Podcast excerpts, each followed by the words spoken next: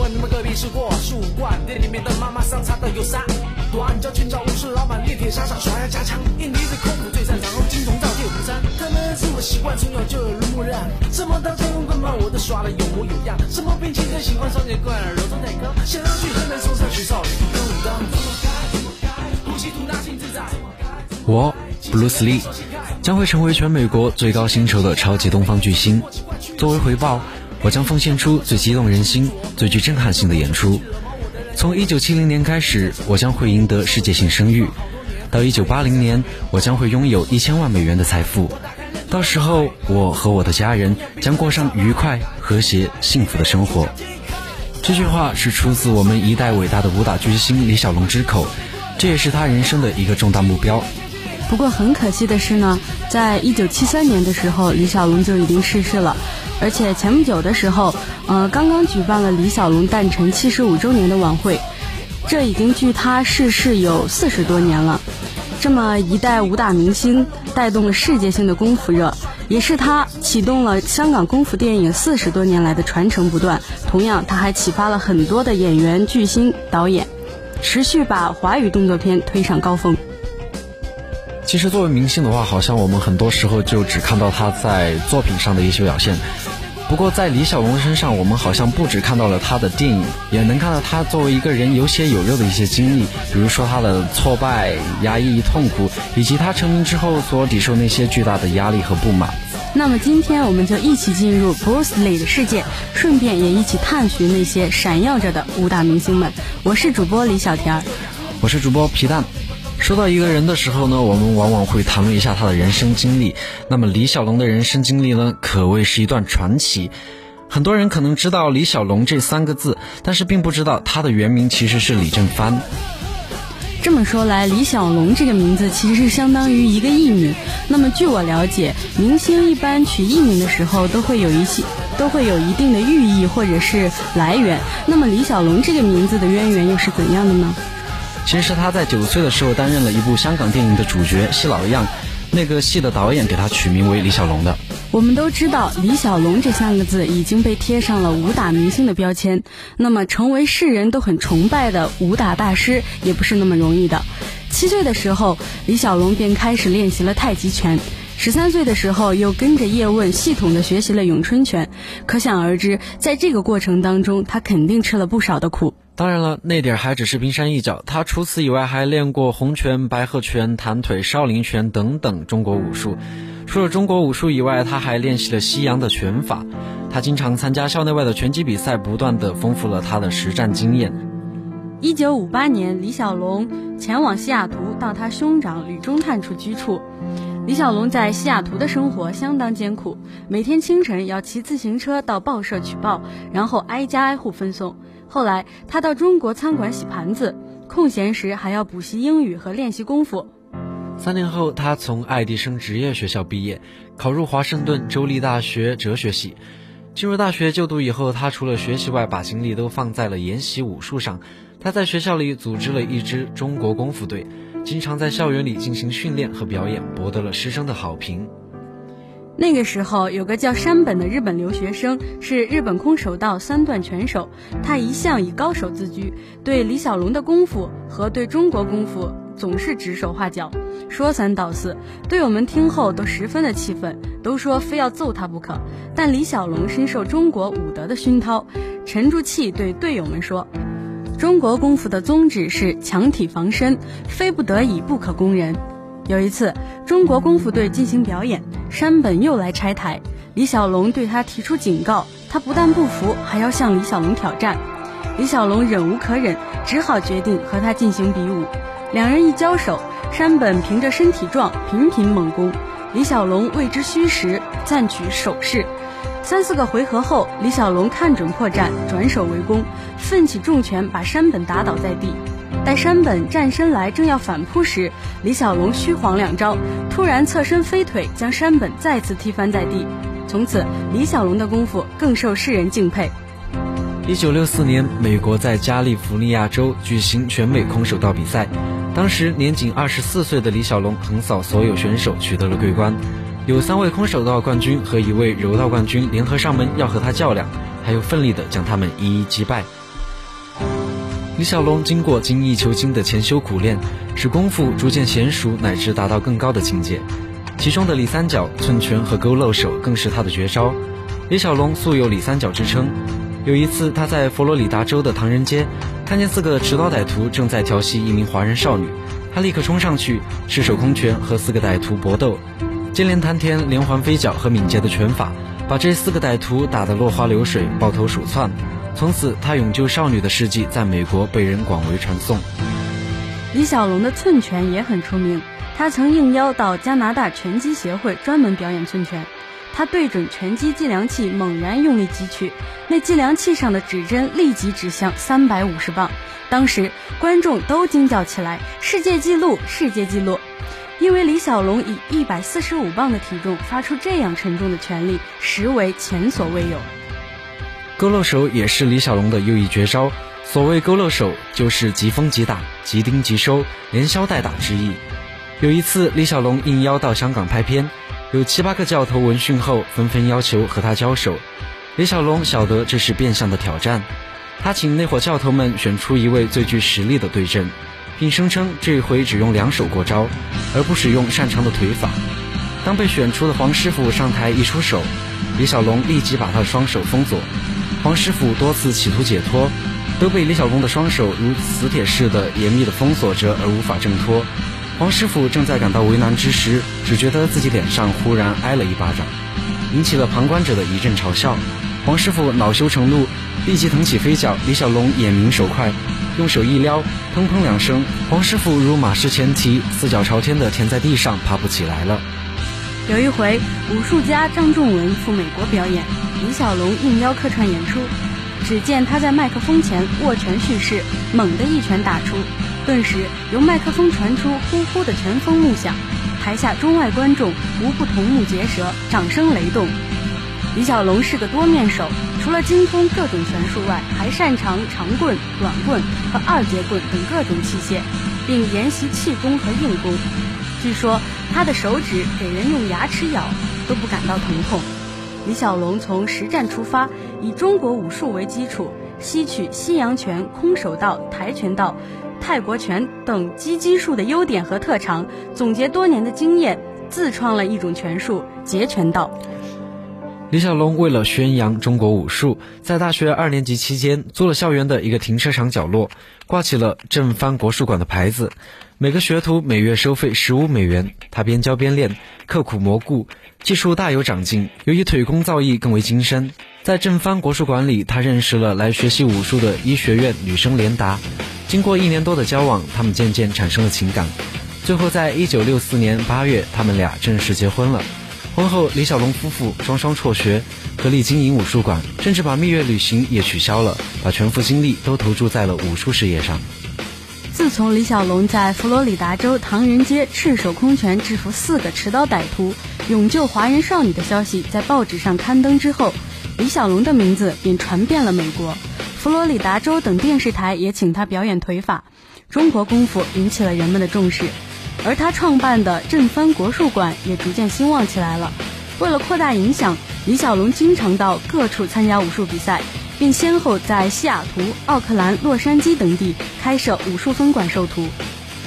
国术馆的规模和设备不断完善，如在洛杉矶的武术分馆，建筑面积达六百平方米，练功设备有拳击弹簧器、铁桩、金武指桩、刀、枪、剑、棍。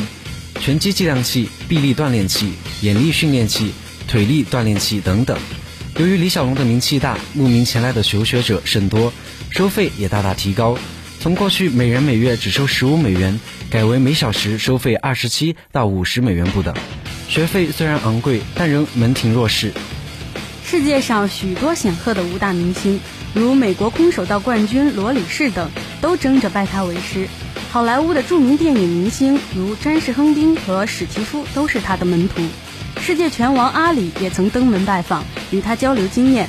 美国国内各流派的拳师经常聚集在李小龙的武馆切磋武艺，他的以武会友的宗旨收到了预期的效果。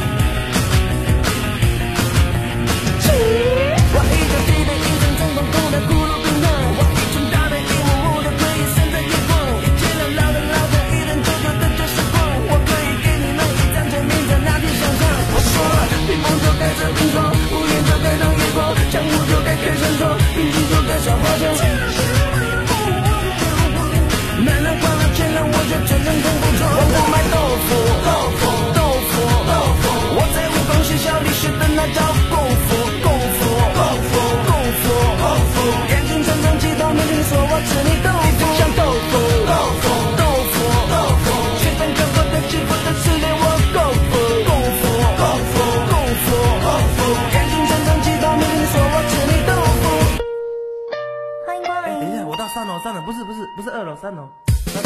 我稍微站在街角，你就滚到边角，人群一看拥挤，画面就变得很荒凉。文化配对变新娘，反在原地不过场。我请你清场，请你清场，唱起牵强，北边北东方，北方跟大王，谁在吹一方？我轻轻地把旗上回头望，他在什么地方？在什么场合？呐呐呐呐，光了天空，我就在站你身旁。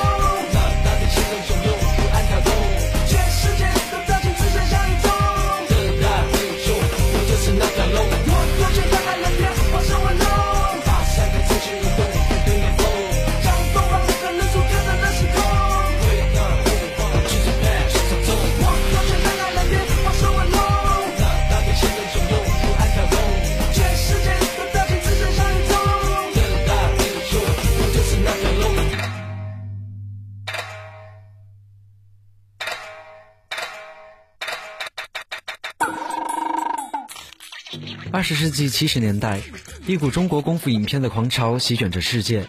李小龙这个响亮的名字震撼全球。李小龙早在一九六五年至一九七一年间，就在好莱坞的电视剧《重现曙光》《蝙蝠侠》《褐色日子》《亚安超特》里客串演出，并替美国福克斯、派拉蒙、米高梅等电影公司拍摄过《青蜂侠》《盲人追凶》《马洛》等电视剧和电影。但美国导演都要他扮演坏人歹徒。给男主角的西洋拳所打败，他感到十分气愤。同时，有些欧美人士扬言，柔道、空手道虽源于中国，但日本等国已青出于蓝而胜于蓝，中国武术已经落后了，甚至到了淘汰的边缘。因此，李小龙立下决心：我为了替中国武术争一口气，决定把中国功夫搬上荧屏，替中国武术争取光荣。这是李小龙拍功夫片的出发点。更为重要的是，我是一个中国人。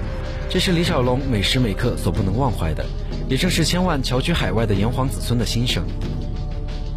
一九七一年夏季，李小龙接受香港嘉乐电影公司的邀请，拍成一部以中国武术为题材的《唐山大兄》。影片描写了海外华侨奋斗的故事。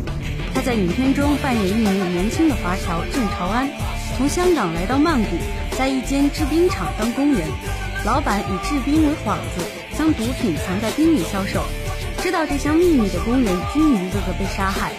郑朝安目睹恶势力如此嚣张，最后忍无可忍，挺身而出，打击恶党，为民除害。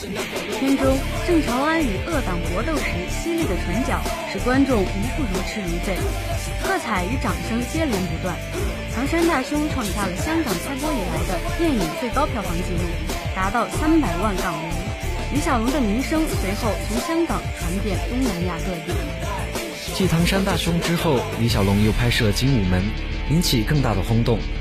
李小龙在该片饰演回上海参加四狮精武会创始人霍元甲葬礼的青年陈真。影片描写了陈真得知师傅死于日本武士的毒药之后，只身闯入日本武术馆，打碎了东亚病夫和华人与狗不得入内的牌匾。随后以无所畏惧的气概与日本空手道师及俄国武士搏击，雪山之后为日本暴徒所枪杀。李小龙在片中的大无畏精神和惊人的打斗技巧，特别是他表演中里三角和地躺拳，令人赞不绝口。由于李小龙的不懈努力，再次把功夫电影带入了新境界，并突破了票房卖出百万港元的记录。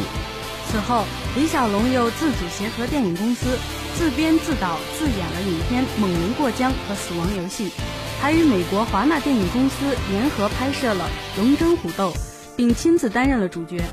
李小龙所拍摄的上述四部影片，一浪高过一浪，震动世界影坛，也震动了世界舞坛。李小龙在紧张的拍片日子里，仍不忘刻苦练功和与各国武林高手较量，以提高自己的实战水平。李小龙在曼谷拍摄时，在华侨拳手阿金的介绍下，曾与获得过多届冠军的一位泰国拳王查尔猜比试。经过一番恶斗，李小龙战胜了这位对手，从而改写了中国拳王对泰国拳王每战皆败的历史，为中国武术争了光。李小龙在肯拍摄第三部功夫片《猛龙过江》时，选中了两位曾经获得国际空手道冠军的罗里士、罗伯·华尔作为对手。并且规定被他打败。开始，这两位空手道冠军不服气，于是李小龙与他们各自带助手到额外一个指定地点进行拍摄电影前的点到即止的友谊较量。结果只几个回合，李小龙就以点数取胜，使这两个国际空手道冠军不得不心服口服。当李小龙雄心勃勃、大展宏图，准备继续拍完《死亡游戏》的时候，由于药物过敏，一九七三年七月二十日突然在香港逝世。时年才三十三岁，李小龙的一生是短暂的，但却如同一颗耀眼的彗星划过国际舞台的上空，对现代击击术和电影表演艺术的发展做出了巨大的贡献。他主演的功夫片风行海外，中国功夫也随之闻名于世界。许多外文字典和词典里都出现了一个新词“空腹”，在不少外国人心目中的功夫就是中国武术，李小龙也成了功夫的化身。许多国外武林高手、空手道拳师、泰拳大师看过李小龙主演的功夫片后，都承认李小龙确有真功夫。确实，还很少有一位东方武术家能像李小龙一样突破国家、种族的领域，并且在死后声威依然不减。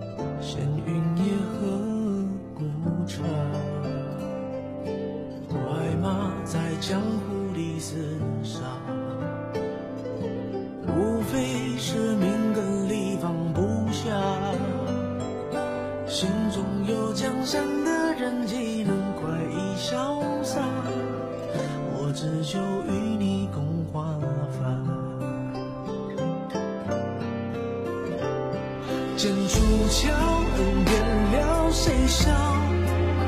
我只求今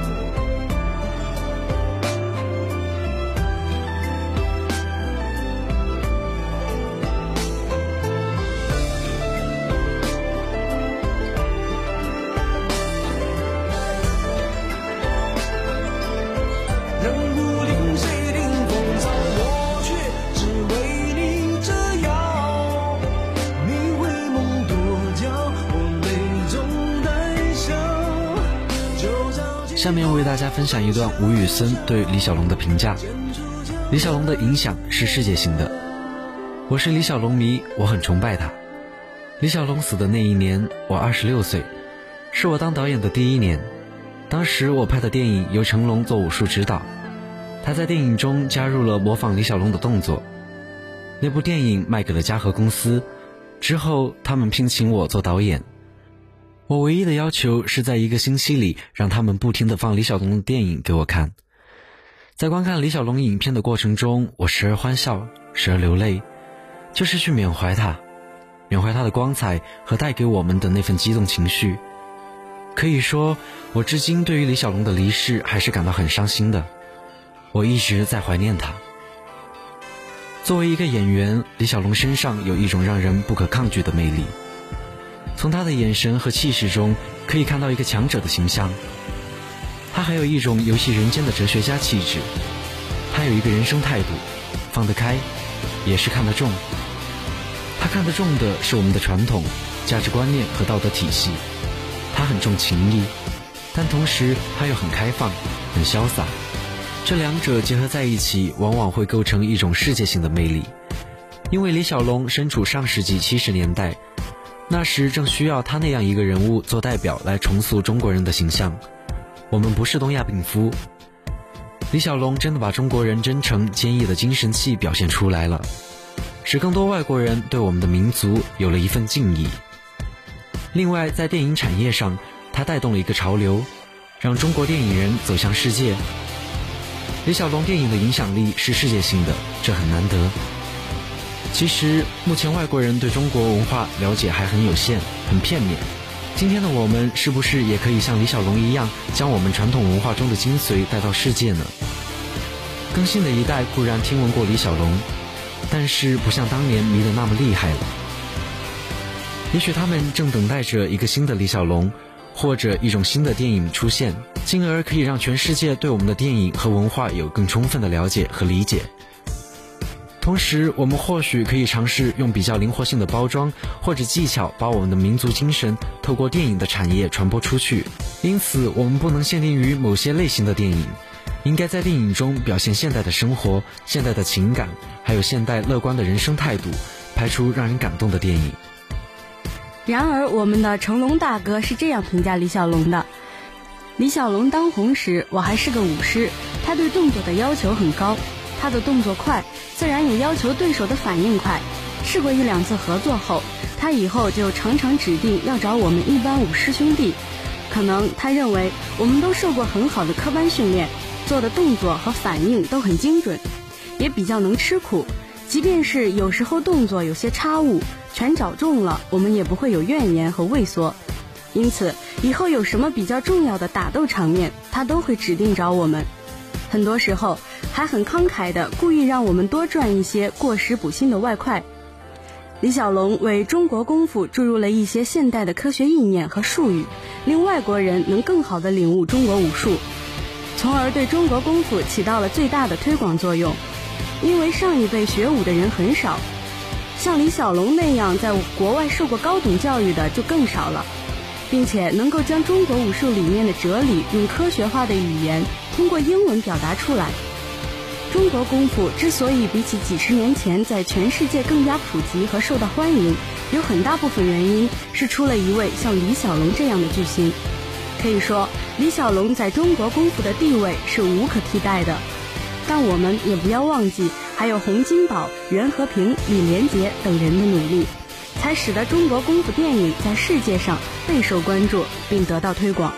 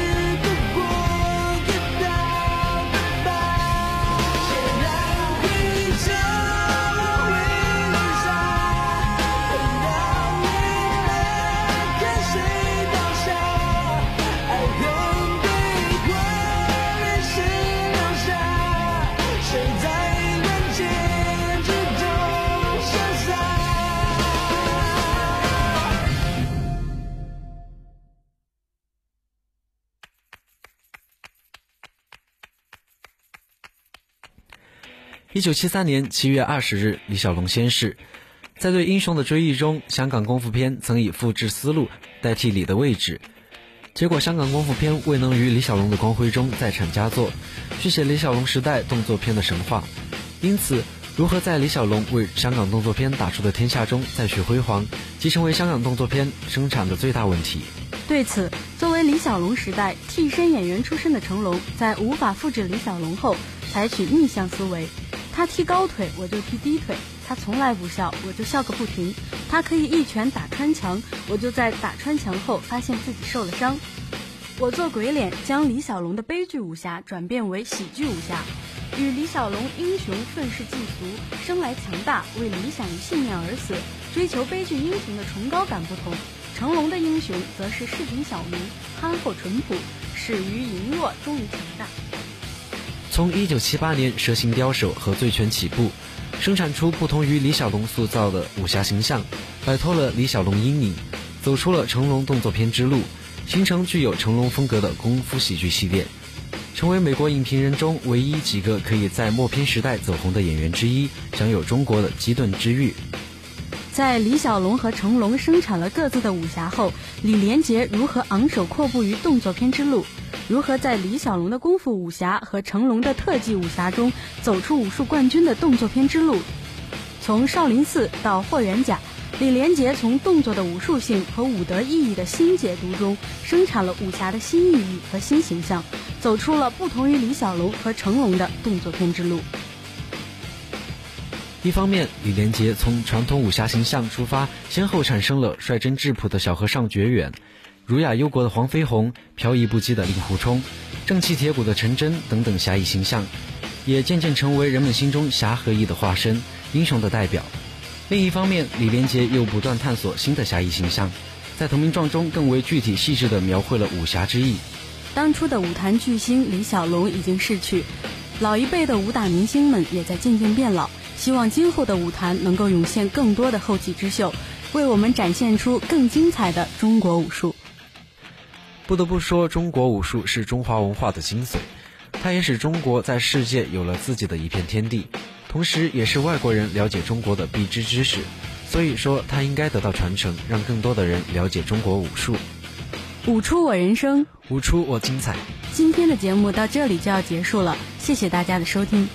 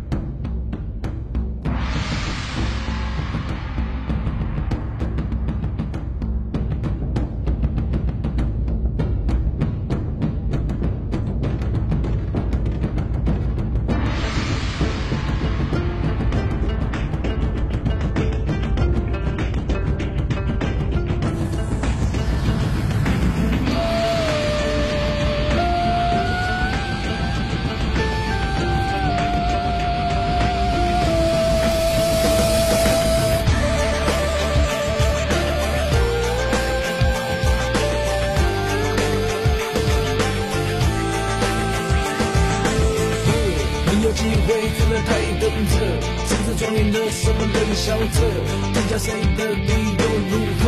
只敢跟我都想你的，我的，去照料的，却那个独自亲你一个，江湖难测，谁最强者？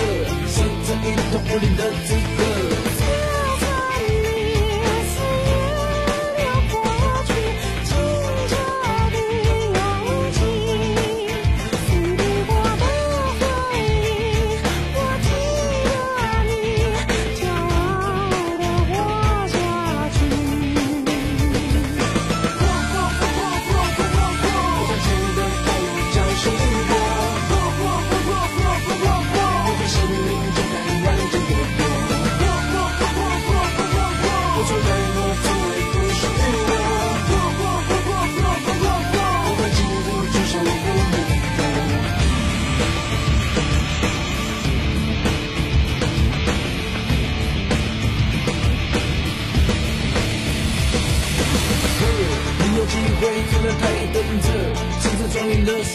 笑着，天下谁的理由如何？